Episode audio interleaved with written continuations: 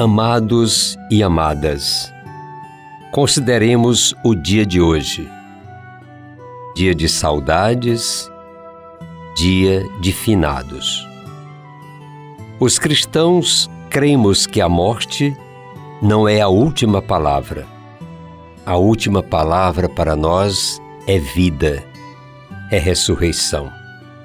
Depois da morte, vem a ressurreição. Morte e ressurreição relacionam-se estreitamente com a vida. Pensar na morte aperta a saudade, como no dia de hoje. Saudade da vida que se foi, dos nossos entes queridos. Pensar na ressurreição desperta a esperança. A esperança de a vida retomar de novo. A morte, meus irmãos, a gente vê e sente nos outros.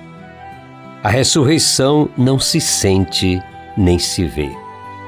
Por isso, se não intervierem outros fatores, como uma iluminação mais forte da fé, o aperto da saudade, ao pensar na morte, é maior que o despertar da esperança ao pensar na ressurreição.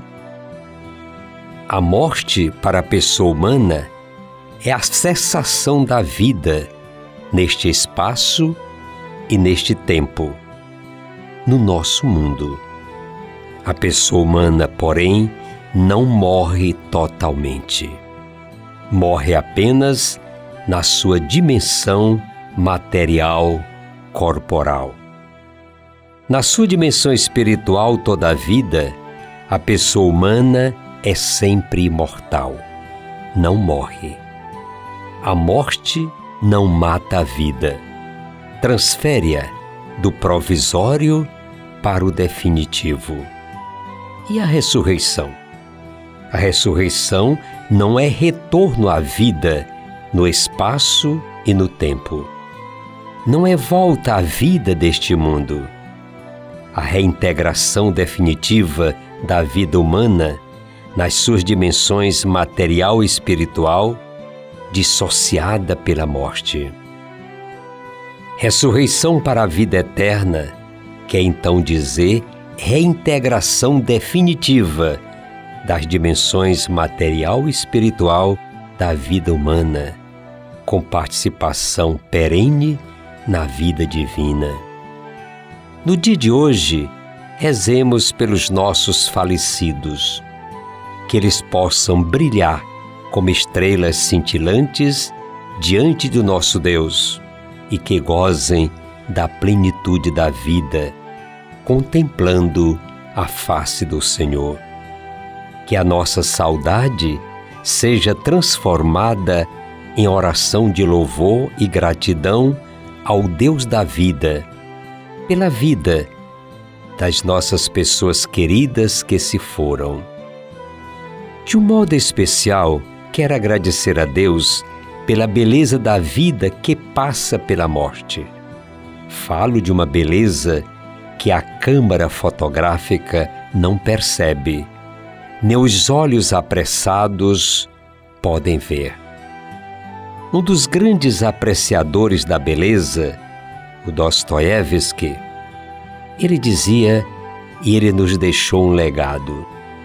A beleza era tão central na sua vida, conta-nos o monge Anselmo Grun, grande espiritualista, em seu último livro que eu li, Beleza, uma nova espiritualidade da alegria de viver que o grande romancista russo deslocava-se pelo menos uma vez ao ano até Dresde, na Alemanha, só para contemplar na capela a formosa Madonna Sextina de Rafael. Permanecia longo tempo em contemplação diante daquela esplêndida figura. Tal fato é surpreendente, pois seus romances penetraram nas zonas mais obscuras e até perversa da alma humana. Mas o que o movia, na verdade, era a busca da beleza, pois nos legou a famosa frase: A beleza salvará o mundo. Dito no livro O Idiota. Que nossos amigos já falecidos também possam extasiar-se com a beleza plena de Deus.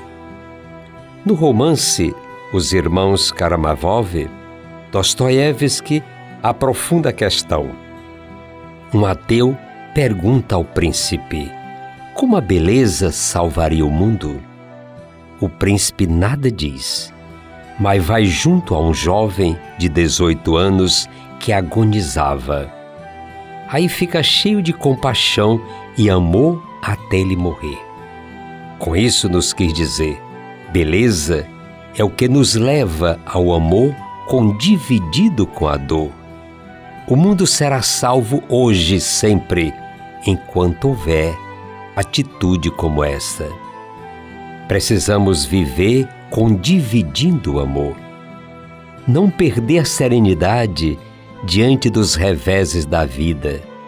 Sabermos administrar amor e dor sem traumas.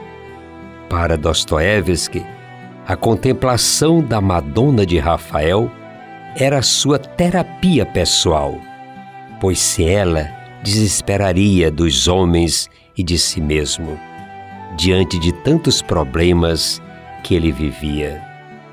Em seus escritos descreve pessoas más e destrutivas e outras que mergulhavam nos abismos do desespero mas seu olhar, que rimava amor com dor, compartida, conseguia ver beleza na alma dos mais perversos personagens.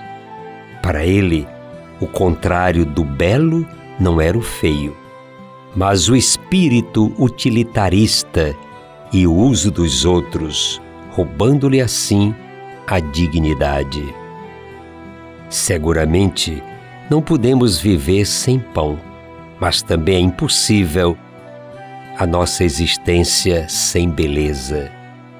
Beleza é mais que estética, possui a dimensão ética e religiosa.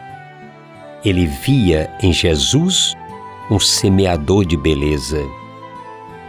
Ele foi o exemplo de beleza e a implantou na alma das pessoas para que através da beleza todos se fizesse irmãos entre si.